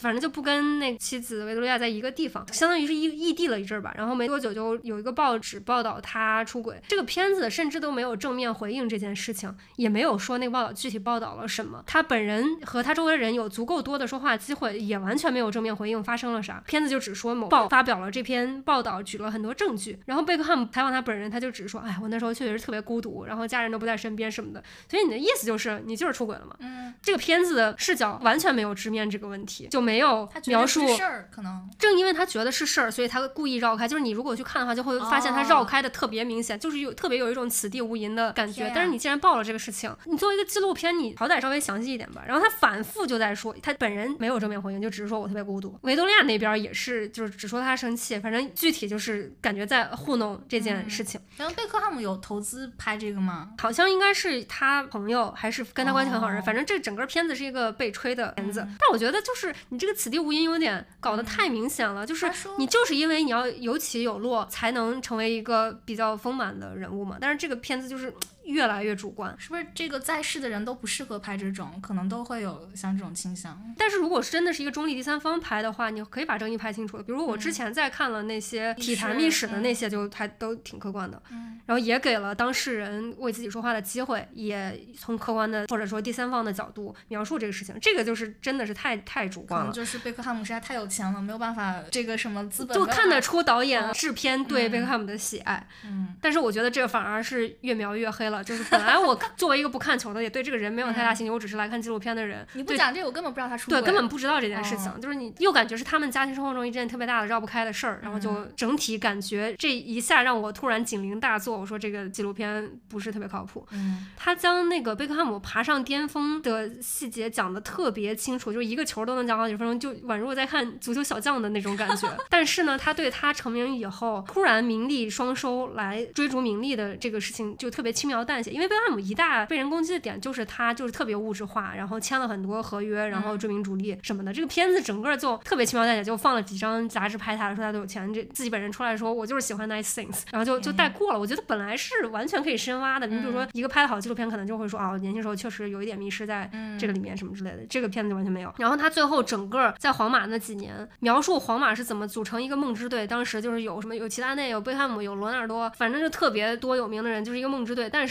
其实结果踢的球的成绩却并不好，特别大牌的人有些位置也是相同的，没有特别有机的结合在一起。几年之内就换了好几个教练，后来就解体了。但是他前面组队的时候描的特别详细，后面怎么解体的，战绩具体如何，是怎么样有转机的为什么人走了，完全没讲。就一笔带过，然后就说贝克汉姆转会去美国踢球了，变成 L A Galaxy 还是什么，反正就是美国足球，你是一个你没有听说过的东西，就是他从嗯欧洲的最高水平足球联赛转到美国了。片子里给的是他要，他觉得哎这儿我已经打遍天下无敌手了，我要去美国看，就是拯救一个足球市场，把足球推广给这些人，然后就讲成这样，就是站不住脚，站不住脚，嗯就是整个经历重点描写的是他当时觉得这帮人水平太差了，又想被借回去给 AC 米兰踢了一段时间球，然后他又不想回去了，然后后来又觉得，哎，我出于责任感，我要在美国踢球，然后就连着在美国踢了五年球，就是这样一个角度来的。我虽然对足球新闻不是特别熟悉，我也觉得不是特别靠谱。嗯我隐约记得，感觉他当时在皇马踢的不如意，然后就走下坡路了，然后就莫名其妙的被签到一个美国的野鸡球队了，然后感觉他足球生涯就不了了之了。他前面也大肆宣传，就是当年九八世界杯他失利嘛，后来要讲怎么相当于雪耻嘛，带领着英国队，然后他也是英国队队长，这完全都没讲，就复仇战、雪耻战完全都没讲。之前世界杯看的那么重，他都没讲，后面就是一笔带过。最后一集就是把什么从皇马街提到美国踢球集，几集它是总共是四集的一个哦纪录短片，特别一笔带过，就感觉这个虎头蛇尾，请了贝克汉姆，请罗纳尔多，请费哥这些人，不像是资金不足的样子，嗯突然要压篇幅。我给我的感觉就是前面太自恋了，导演也太喜欢他了，前面吹太久了，然后后面嗯真正关键的就是由盛及衰，你甚至都不说是由盛及衰这个角度，就是你自然的淡出，嗯这个都完全没描写可。能他无法面对这个事情。我觉得你导演作为一个拍纪录片的，你这样专业素养就有，你自己知道，你自己看看你拍的这个节奏。是呀，感觉就是前面的非常大的篇幅，后面就是避重就轻，感觉从纪录片上来说不是一个合格的纪录片，太多就是值得深挖妈的事情没深挖。它的配乐，每一集的配乐也是那种特别悲壮的古典的弦乐的那种感觉，就让人看了以为是后面会发生一什么大悲剧，就是什么英年早逝啊这个。但是你知道不是这样的，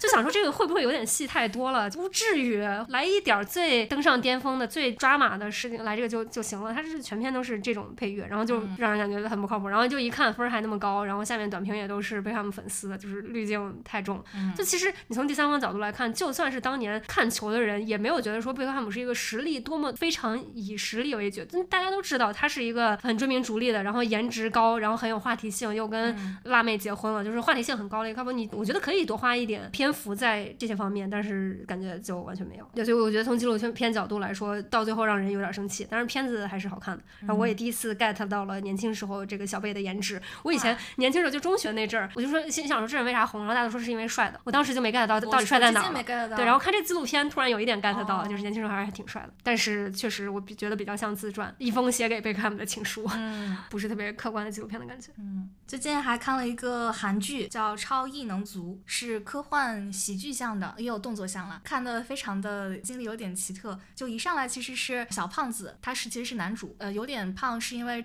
他母亲故意把他喂成这样子，因为他有能力漂浮在空中。他妈妈就把这个他的书包和各种东西都要放很多很重的东西，然后让他多吃饭。然后因为少吃一点点的话，他就会浮起来。一开始设定是这样子的。总之经过这些努力，他就可以正常的去上学。后来你就发现他在这个学校里面，他的同学也有一些人也有一些超能力。在逐渐故事逐渐展开，一开始只是这个同学们之间的一些故事。后来你就发现哦，原来父母那一辈儿，他们那个时候就已经开始有这些能力了。这些能力其实是他们从父母那边遗传下来的。然后男主他这个一直没有出出现的爸爸，其实。是一个高级特工，就有很多的篇幅都是在讲父母爱情，然后父母爱情部分特别的好磕，其实也讲很多的嗯南北朝鲜之间的故事，因为等于整个背景设定就是在那个时期南北朝鲜之间的一些这些战争，然后这些超能力的人都被国家用作了暴力机器的一部分的剧里面就会发现这个欧美的超级英雄和东亚的超级英雄多么的不一样，美国的这些超级英雄都是非常个人主义的，或者说只是为了比如说出于个人的一些原因，顶多就是组一个复仇者联盟之类像这样子的超异能组里面很多人。其实都是被迫要为国家服务，然后他们就是只是选择了这些，后来他们就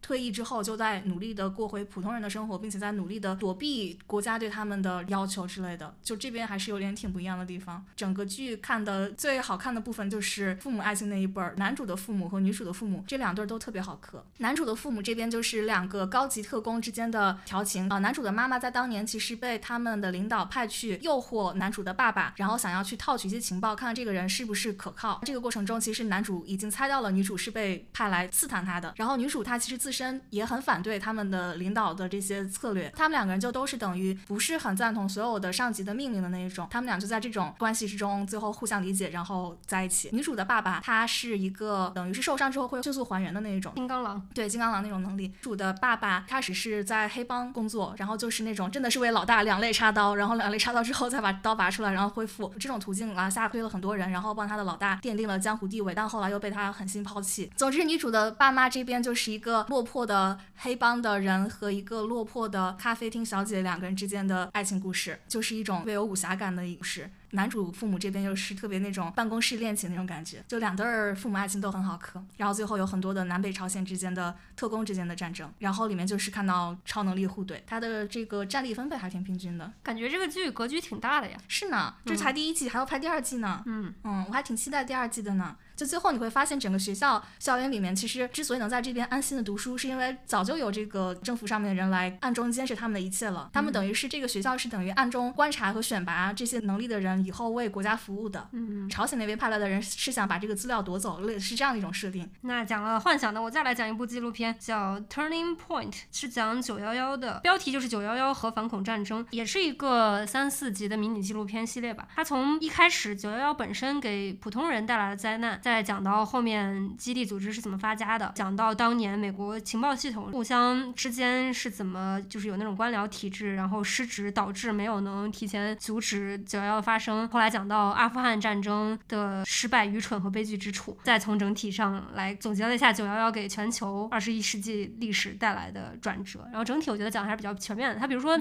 阿富汗战争里面犯的蠢事儿这一件事情，就花了一整集来讲。什么美军说我们要建一个什么什么东西，培训本地政府的军人，让他维持稳定啊之类的。后来就去采访，然后发现那个东西根本就没人用。然后还说什么愚蠢的要给阿富汗的军队装备美军的迷彩军服，但是美军迷彩军服根本就是那个什么丛林样子的，阿富汗那边都是山地的，反正就完全不 make sense 一些特别蠢的事情。就感觉他的角度还挺全面的。一一开始就是采访了很多九幺幺当事幸存者，他描述当时发生什么情况，也放了一些当时的画面。他 turning point 指的是九幺幺这个事情前后吗？还是对，他就说九幺幺其实是给二十一世纪全球格局带来变化的一个转折点嘛。然后也浅讲了一下当年为什么阿富汗会开始变得不稳定，说之前苏联或者俄罗斯入侵的时候给这个国家造成怎样伤害。然后当时美国是站在相当于帮阿富汗人民的这个角度，但是后来他自己又入侵了一次，又成为了就是其实你们这些资本主义国家或者是西方列强来了走走了来，其实本质上都是一样的，不管你当时站在历史的哪一边。嗯，这个我就觉得是一个很不错的纪录片，跟前面提的那个小贝比起来，这个就客观多了。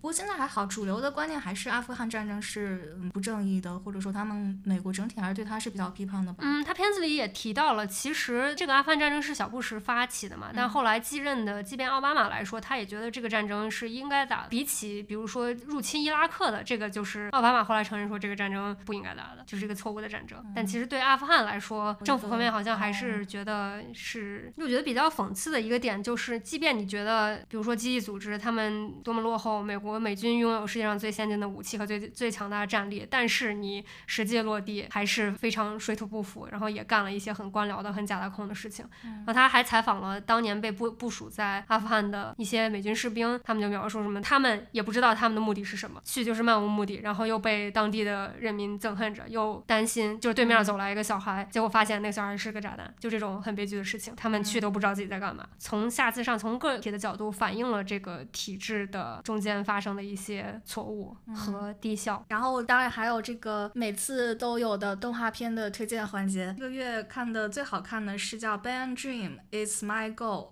好像没有中文翻译。这个是一个整个系列，但这一季它是一个单独的一季，所以是可以单独拿出来看的。它主要讲的就是一个女生组乐队的故事。然后这一部优秀在它的点就是每一个角色的塑造都非常棒。这个其实一开始就是这个乐队解散了，然后所有人分崩离析了。本来乐队人就是比较多，然后你要在短短的十二三集里面展现所有人的性格以及矛盾冲突的开始和解决，其实是需要很高的这种叙事能力的。其实，在第一集一上来就先告诉你这些人分崩离析了，只用短短的几分钟的镜头篇幅，每个人的情绪的捕捉就给你反映出这个，然后让你可能一开始你根本就不会想，哦，这竟然是第一集刚刚开头的内容。大部分动画可能要铺到很后面才会有这样的一个场景，一上来你就哦被立刻抓到了这个很冲突的场景中，然后你就开始好奇每个人都是什么样的一种一种性格角色。所有人分崩离析之后，你可能会想，哦，那一个乐队怎么把这些人再一个一个拉回来？这个里面提出了一种特别有创意的方式，我觉得这个是我看过的，当时看到这一集的时候我就特别惊。里面的一个角色，他就拿着话筒开始在台上念他写的歌词，念诗，念着念着，其中一个人过来给他弹贝斯，后来再念着念着，一一个人进来给他打鼓，然后再念着念着，其他人就开始那个嗯重组，对重组，就是在这个过程中就真的把所有人拉回来了。在这个过程中，他每一次念的诗都是自己的心声，然后每一次都是在尝试跟所有队员进行一个特别坦诚的一种沟通。在这个过程中，每个人就开始逐渐的真的打开心扉，然后重新拧成了一个很强很有凝聚力的一个小团体。到最后，而且也告诉你了，用一些镜头暗示你为什么在这个季整个季的第一集最开始有一个人提出要退出，只是用一个镜头就交代了这个事情。所以就整个动画的叙事功力都非常强，然后角色塑造也非常棒。我一开始听你描述，我还以为它是一个倒叙，就是先崩崩离析了，然后再给你倒叙说他之前是怎么样，怎么又一步一步走过来的。我没想到是是呃时间线是正确的，但是只是在那个对话交代过程中告诉了你之前是为什么走到这样的一种情况，很很好看。感觉你已经介绍了好几部跟乐队相关的动画了，是呢，嗯，不知道是不是因为就是乐队和动画这两个都是比较青春热血的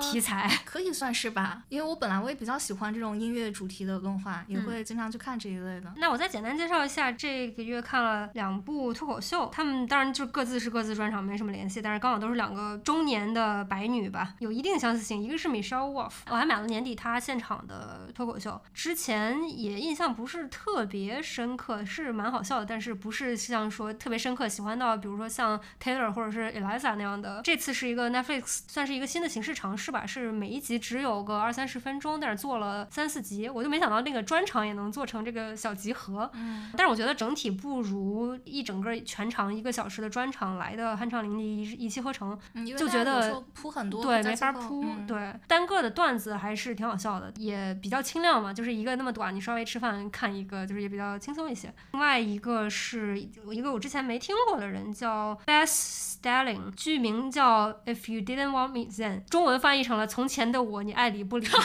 你单看这个翻译可能会觉得中文翻译有点戏多，你一听他的段子，没想到还真的是这么样一个段子，就他开了特别多恋童癖的段子。她是一个女的嘛，她就开玩笑说小时候，比如说初中的时候就对那些高中的大哥哥有 crush，然后就说她当时暗恋一个大哥哥，然后那个大哥哥可能帮她 babysit，或者是他们给她辅导啊当家教什么的。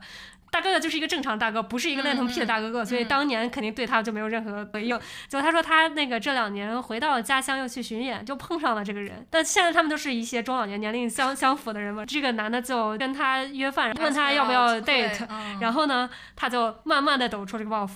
，If you didn't want me then。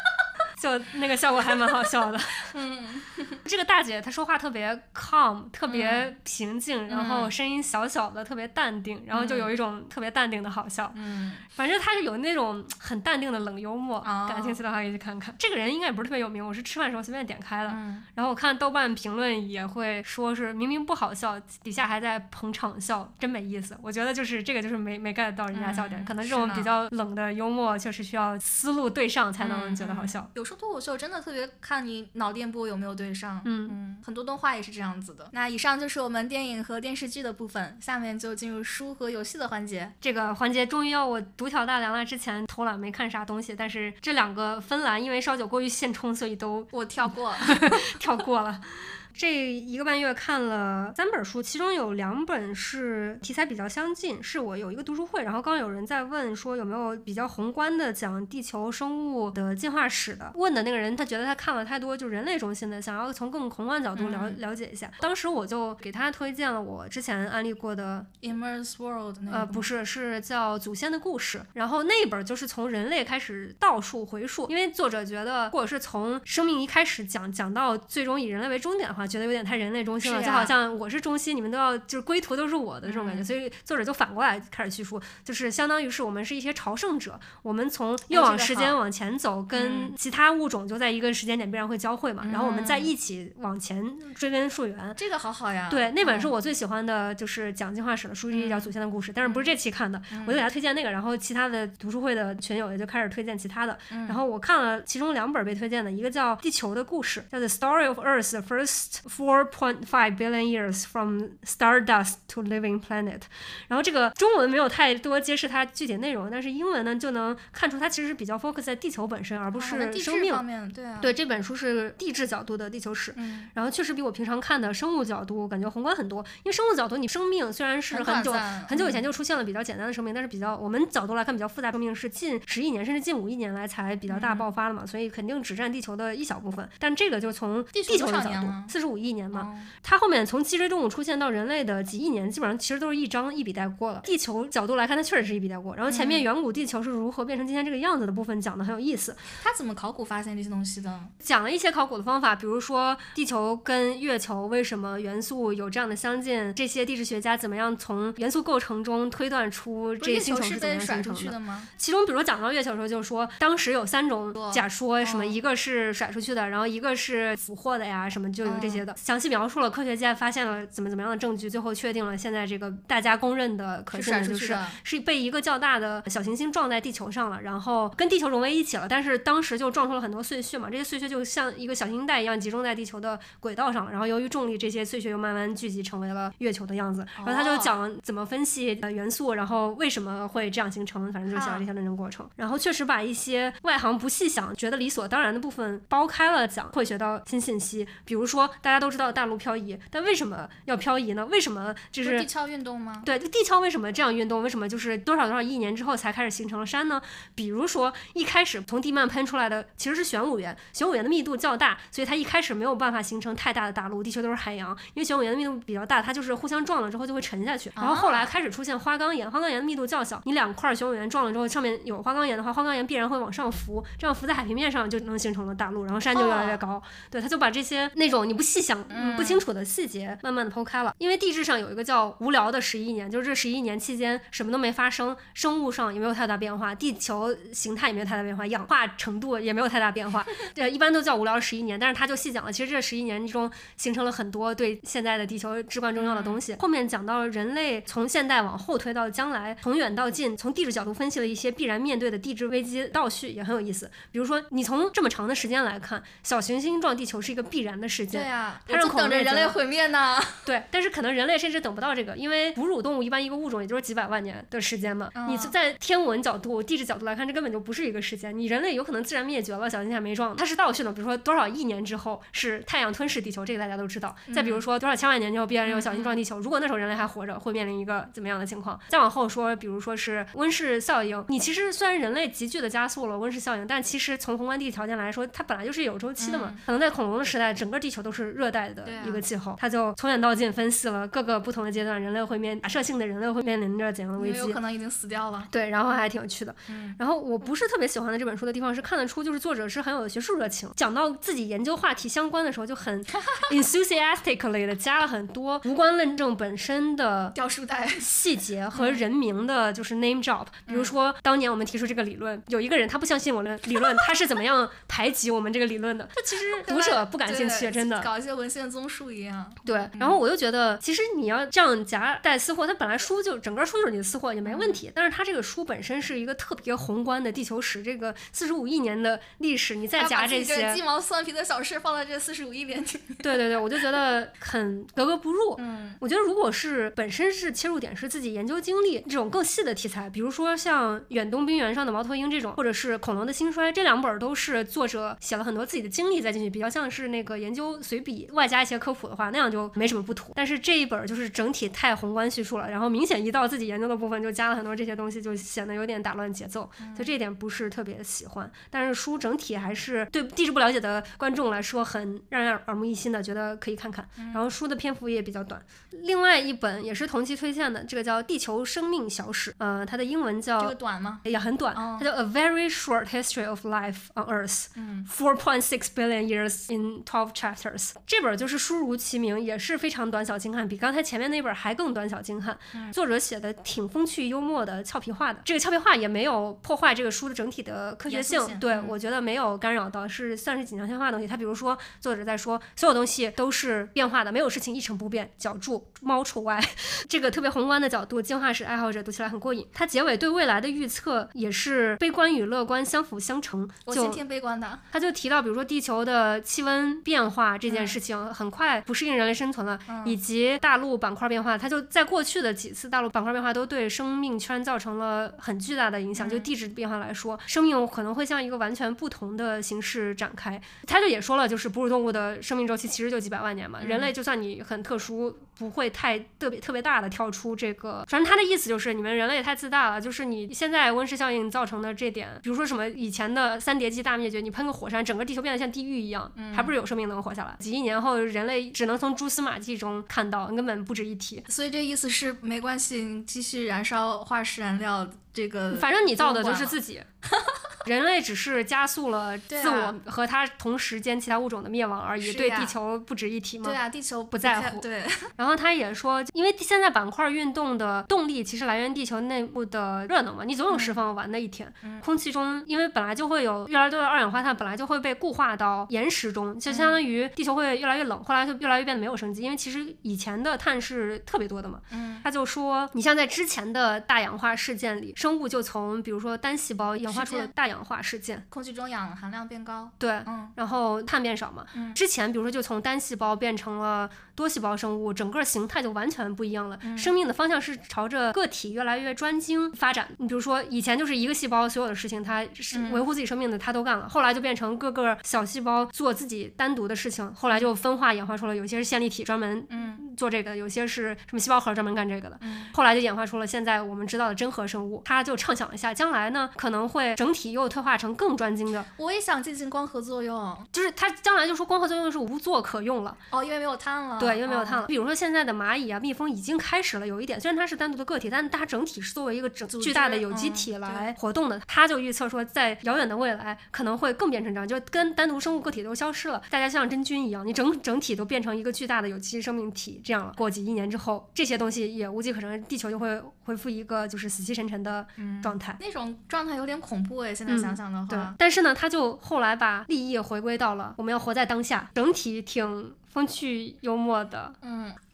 好哦，然后它的一大亮点是它给了非常详实的注释，电子版来回跳转很方便。就你当时点那个嗯注释，它我看的那个版本会浮出一个小框，你就不不用来回跳，啊然后你再点可以进去看那个完全的注释，然后再点可以跳回原文。作者也说了，他文中给的注释更多的是给科学界的同行看的，嗯所以会给比如说一些学术的比较严谨哪儿是出处之类的。嗯但是它结尾用了一整章来推荐各类更面向大众的科普书籍，一整章都是讲这个。当然文中也也有提到一嗯些，但是结尾专门说这个书是讲什么什么的。嗯打算挨个儿去稍微整理一下，找感兴趣的题材来看一下。我觉得这本书美中不足的一点是，感觉确实很适合做成一本图文书。就如果你没有背景知识的话，光靠文字描述那种更远古一些的，比如说各种千奇百怪的生物形态，现在你想象不出来，想象不出。嗯对我就是看过一点那个时代的科普，光看那些模拟图就觉得已经你光靠文字描述肯定想不出。然后如果是没看过的话，你就更抽象，更何况它描述的维度还更大一些，所以我觉得挺适合做成一种绘图书的。我之前看过一个图片，特别有意思，说我们现在猜测的恐龙形态都是根据骨骼来推测的嘛。嗯，然后，但是一个对比是企鹅的骨骼其实就是那么一根棍儿，嗯然后那样子，但最后企鹅结果是胖胖的、萌萌的，然后就会说恐龙会不会其实也不是我们现在想象的样子呢？我们生活的年代，这其实已经能见证对恐龙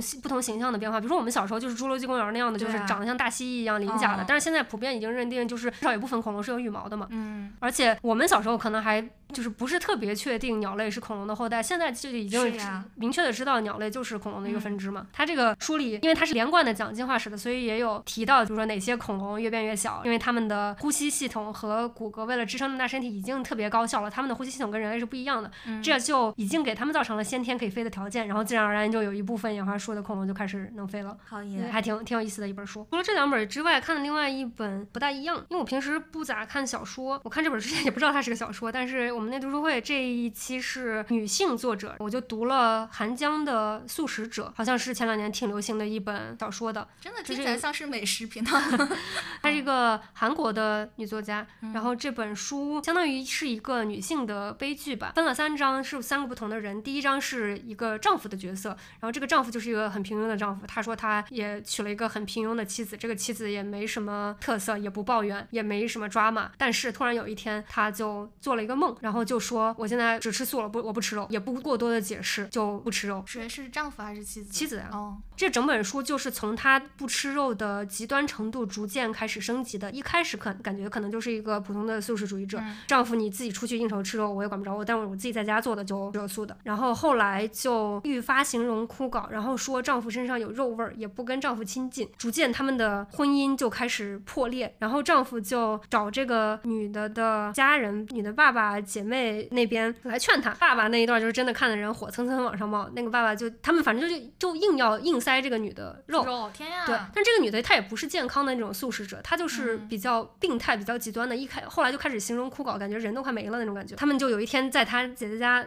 做客，然后做了一桌饭，就硬要塞他肉，他就然后就杠上了。因为这个女的平时也不解释，她就说我不吃，嗯但是碰上他爸了，然后就硬要塞他，就拉住了，给他硬往他嘴里塞，就那段看得很难受，强行塞了。后来他好像当时就假装咽进去，后来又吐出来，当时就抄起菜刀就割腕了，大家就把他送去医院嘛，后来就关了一段时间精神病院。那第二章第二章是变成了姐夫，姐夫的角度是他其实一直暗恋这个不吃肉的这个哎女的，然后这个姐夫是跟姐姐结婚了呢？结了之后才才开始始图谋不轨的，就说这个姐姐一一心扑在经营他们家的店上，然后就感觉也生活没有什么激情。然后这个男的是一个人体彩绘摄影师还是啥，他就逐渐开始对这个小姨子的性幻想愈演愈烈。因为当时小姨子割腕的时候，把他背去医院的还是这个，然后他就进行了一些性幻想，然后他就突然有了强烈的画面感，说要画一个女的身上画一些花儿，花本来就是生殖器嘛，就有一些体彩绘外加情色描写。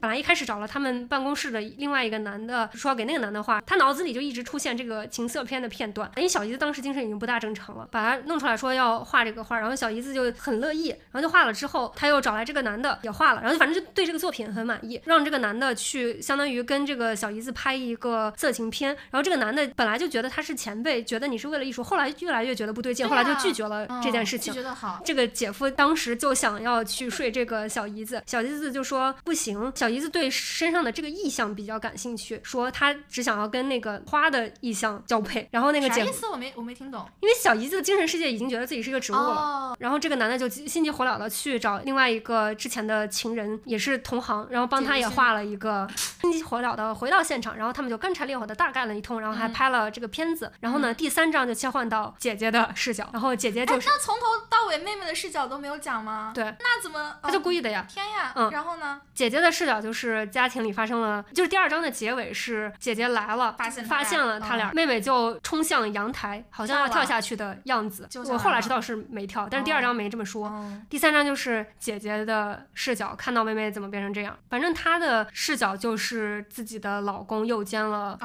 妹妹，嗯，对那她自己的视角也描写了她的生活，就是也过得非常痛苦，也是感嗯觉很行尸走走肉。嗯，她当时就打电话把两个人都送到精神病院去了，就强制抓取。当然，那她老公后来过了一段时间之后就被放出来了，因为他确实精神没问题。放出来之后就也没离婚，反正就消失了，小孩的生活费也不给之类，反正就彻彻底切断了。这个姐姐就去相当于要照顾妹妹的生活，然后妹妹的病情也越来越严重，就已经开始幻想说自己是植物，只靠光合作用就能生存，不吃东西，啥东西也不吃了，就是吃素也不吃了。病情逐渐恶化，然后医院想要拉住她，强行给打一些营养素维持生命什么的，反正后来就也都不成功。描写了一个她逐渐走向思维逐渐极端化，把自己的本体消失了的一个这样的感觉。那他等于最后是绝食而死吗？对，最后应该是绝食而死。那他这个有没有解释最最初做了一个梦，决定吃素是什么样的梦？大体上是可能直接吃了一个动物还是人的头之类，反正就是很很血腥的有。可能是寄生虫感染吗？他没有从科学的角度试图哦，解说这个事情，或者说他想批判，可能是他在婚姻生活中受到的一些对他想表现的应该就是女性被逐渐客体化，就是失去了自我，嗯。对你没有办法逃出生活中的现实中的痛苦，所以就只能嗯。把自己的情感和精神与自己作为人的本质剥离了，逐渐剥离。然后一开始只是正常的不吃肉，然后后来就愈发极端，觉得自己是一个植物，嗯。后来就消失了。但是呢算是，他对这个父权制的反抗吗？应该算是，反正就是你看的时候会对里面的男性角色非常恼火，包括她之前的老公和姐夫，嗯还有爸爸，是一种女性被整个所有身边社会吞噬的，对，但是呢，虽然描述的听起来挺深刻的，但是我其实挺不喜欢这个小说的，看得我肝火就蹭蹭蹭往上冒，尤其是前面两段男性视角的部分。我觉得令人不适的一点是，他第二章实在是描写的太情色小说了。我觉得你就算是为了表现这个男性视角，确实没有必要这样写。可能男的本来想的比那还要过分呢。其实也是，但是反正整体就给人感觉不是很不是特别舒服。第一章其实她老公的视角也有一些刻意的这种方面的描写，然后另外一方面不喜欢的主要原因除了这个之外，还有一方面觉得所有角色都太脸谱化了，我不知道是比例不够，或者是太端着了，就特别给我一种小时候看郭敬明的感觉。就放在一个这么压抑的现实题材里，我看不到人的立体性，而只看到就是人都是被压成纸片了，为了你很纯粹的表达的主题而变成一个扁平的人。你可能是想表现人确实被压成纸片了，但是这样你不管所有的角色都是这么写，就给我情感上不能特别跟任何角色共情，就变得不真实。对，也没办法，就是嗯都是特别刻板化。他一开始描写女主的时候，也是她就是做什么事情都特别绝对，就飘飘欲仙，没有什么需求，平时也什么都不 care。就是你即使是现实生活中一个抑郁症的人，他平时表现也不会这么扁平的，就反正就是整体给我一种在看郭敬明的感觉。所以我觉得放在这个现实题材里，削弱了他这个现实题材能给我的冲击力，就是没有有血肉情绪来支持角色们为了表达而特意设计的这些令人愤怒的情节，所以就整体不是特别喜欢，给他打了两分儿。嘿，那讲了这半天，因为就是至少三星呢？没有啊，就是我嗯我不喜欢嘛，就看的令人愤怒，但是不是我觉得愤怒的角度跟作者想要的愤怒角度不是同一个角度。嗯，而是有觉得被这个写作本身气到，所以不是特别哦喜欢，应该也不会再看作者的其他作品了。那下面是游戏环节，教最近有玩什么游戏吗？好像看到你在玩《博德之门三》和一些其他的小游戏。嗯，《博德之门三》我感觉自从上个月聊过之后，又回去推了一些进度，然后又就没有再继续打了。就是我打完一个我特别不喜欢的地图，我心想好不容易打完了，我可以推主线剧情了，结果去发现有等级压制，我应该是还有一个得再做一个任务，再升一级才能打。然后这个游戏就感觉这个时间投入太大了，所以暂时有点提不起性子去继续打了，所以就回去把那个 之前安利过的潜水员戴夫给打通了。他有改变你对他的评价吗？没有，他还是我的独立游戏 Game of the Year。好，这个月打的这个部分觉得还挺神奇的。后面关卡设计有一个比较神奇的地方，就是你可以同时左右摇杆各操作一个角色，然后他们从两边儿进行一些配合，进行一个小解密关卡，就有点给我感觉像双人成行，只不过你是同一个摇杆控制了，但又不会太手忙脚乱，因为它关卡还是相对比较简单，它不是一个专门搞这个解密游戏嘛。那它是一般同方向还是刚好反方呃，是异步的，不是需要同时控制，就是你这个人先动到这儿了，哦用他的能力解开这个，然后上面那个人再过来用自己的能力继续推进，就是相当于交错向前的。手残还是比较友好的。对对对，嗯跟操作没有太大的关系。然后我觉得它可贵一点，就是它有很多那种分的小关卡的玩法，它其实只能玩一次，就只对这个关卡有用，别处就没用了。但它还是做了很多不同的玩法，就感觉很很用心，要素很全，嗯就感觉是一个对游戏行业非常热爱，然后致敬很多东西的那种感觉。我因为玩完过于激动，还写了一篇就是安利近年来我喜欢的所有独立游戏的那直接放文章在。放在信息栏。对，可以把这篇文章放在信息栏。这个月还玩了一个比较新的游戏，叫《巴别塔圣歌》，啊挺值得一说的。我已经被你安利到了，你当时发毒的时候。对，但是我其实把这个游戏给弃了。它整体就是一个解谜游戏，然后从这个名字也能听出来，巴别塔它可能是关于语言的。主角来到了这个世界，所有人说的语言他都不懂，然后你需要通过各种不同的环境和 context、动作啊、呃演的剧情啊来判断那些人说的语言都是什么意思。然后你有个小本本可以把它记下来，每一个你不认识的符号是什么意思，你可以暂时记下来。然后到了一定阶段，就会对应的语言对应上了，就相当于是学会了这个语言的这个字，分完了这个族的语言，到了下一章有新的族的语言，然后你可以跟你已经知道的语言互相会 reference，但是它剧情是连贯的，一开始就是一个有宗教信仰的一个普通人信徒的国家，然后再推下一关是这个武士，再下一关是什么神选之人之类的，反正就整体充满了宗教气息，画风也特别优美，是那种大色块儿很鲜艳的画风，有一点像《风之旅人》，也有一点像前两年出的一个游戏叫 Sable，反正就是画面特别漂亮的一个游戏。开场的几个小时我觉得确实惊艳，因为我一开始我不喜欢玩解谜游戏嘛，我就先下载了它的 demo，给了头几个关卡吧，感觉一玩就一下被吸引，因为头几关卡解谜也比较简单，你确实能体会到那种推理的乐趣。嗯，不过晚点随着那个破译文字和跑图的逐渐变复杂，感觉没有那么自然和无师自通了，繁琐我觉得逐渐就盖过了这个乐趣。我作为一个非解谜爱好者就没有一直玩下去，我觉得还挺遗憾的，因为它的氛围设置确实挺好的，然后我对它的剧情挺感兴趣的。我负责玩完，然后下期来交流感受。不过整体还是确实非常推荐给语言或者是解谜爱好者。你刚刚在一开始说需要解谜，他破译对方在说什么，就有点像《风之旅人》最开始，就是你其实根本无法跟你的合作者对话，你只能按一个键，然后发一个音，对方也只能按一个键发一个音。虽然你们说的，你们不是在说语言，你们就只发一个音，但是那个过程中会让你感受到交流是什么东西。有点这个意思。嗯，那那可以再安利一个之前玩过，然后最近又重拾了的游戏，叫《爸爸 is you》，爸爸是你，